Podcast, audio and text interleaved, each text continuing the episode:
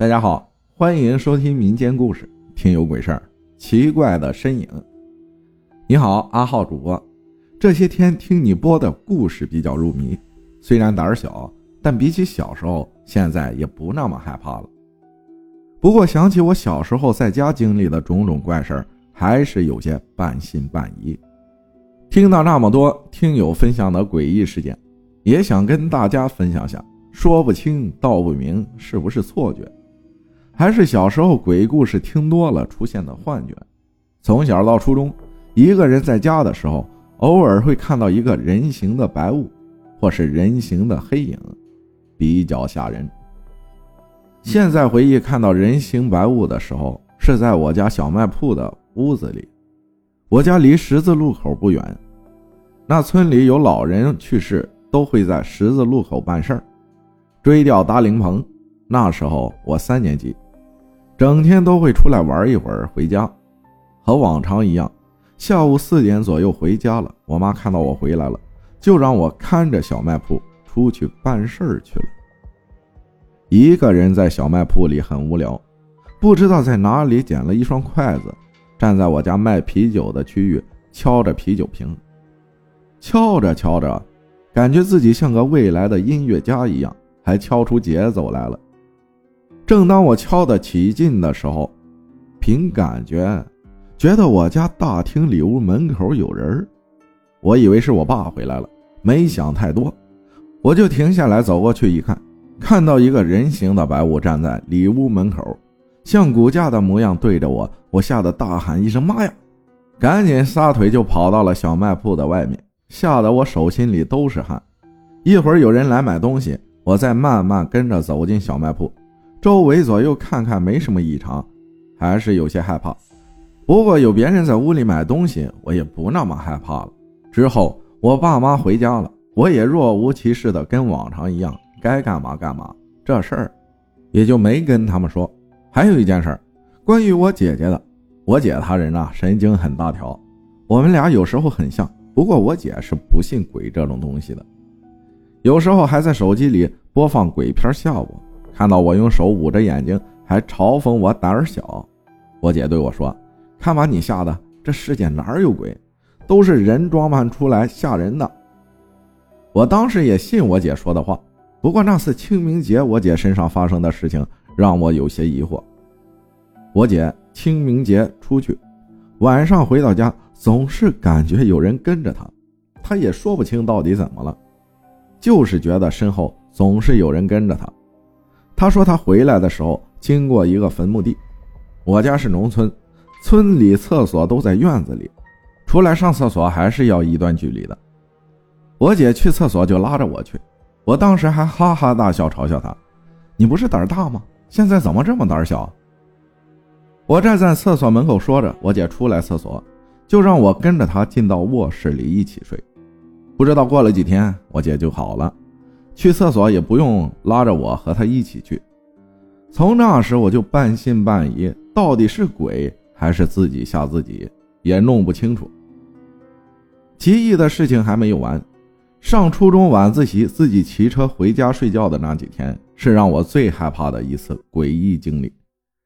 初二那年冬天，天很冷，骑车都要戴着手套帽子。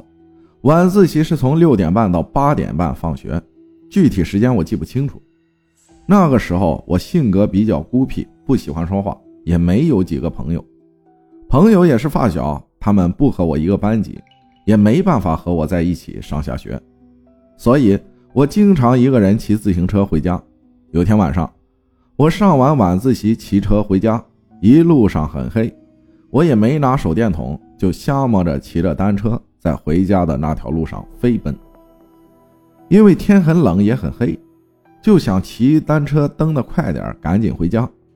路的两侧附近都是各个村庄种的庄稼，路的边缘是长的杂草。反正我一个人也习惯了，就壮着胆儿唱起了歌，就是当时的非主流许嵩、徐良他们的代表歌曲。一路相安无事回到家，家里人都睡着了，我慢慢走到自己卧室躺下睡觉。不知道什么时候我醒了。我睁开眼睛，看到了一个黑影，长得很恐怖，像是骨架的形状，正对着我诡异的笑。我害怕，怕也没办法，我动不了。而且我好像在睡梦中，又好像是醒来后的状态。我想睁开眼睛，伸手打开灯，就是够不着。一会儿我迷迷糊糊的睡着了。第二天继续上学，晚自习骑车回家依然害怕，不过跟着其他同学后面会好点心里有个安慰。我到家以后推开门，洗漱完就睡了。不知道过了多久，可能是我睡觉比较轻。我卧室前面是大厅，大厅有个窗户和我卧室是连着的，挂了窗帘。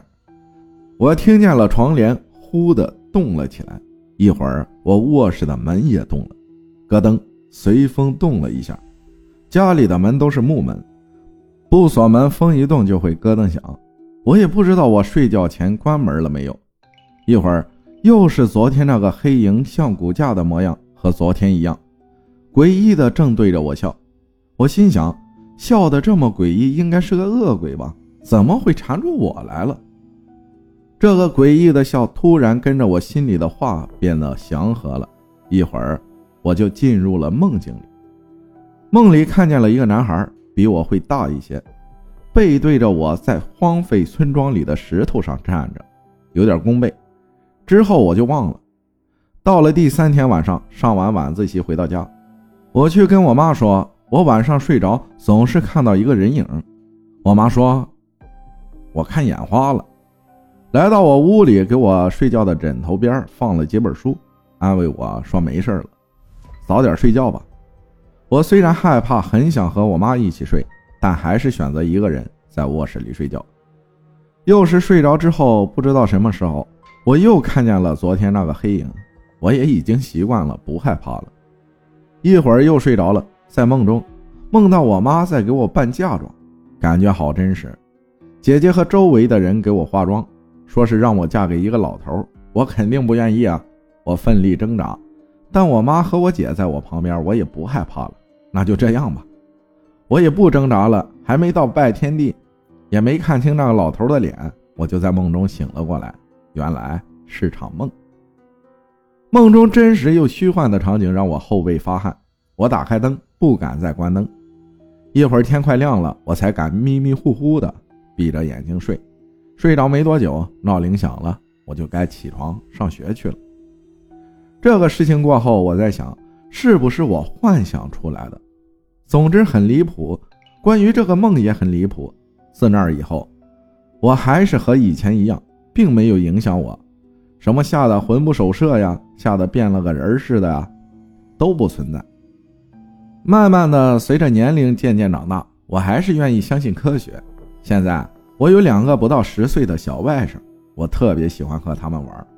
我发现大一点的外甥喜欢看恐怖片晚上拉着俩外甥看惊悚恐怖片看到害怕的情节，他们俩就捂着眼睛或者抱着头。蜷缩到被子里，看着他俩那么逗逼的表情，特别好笑。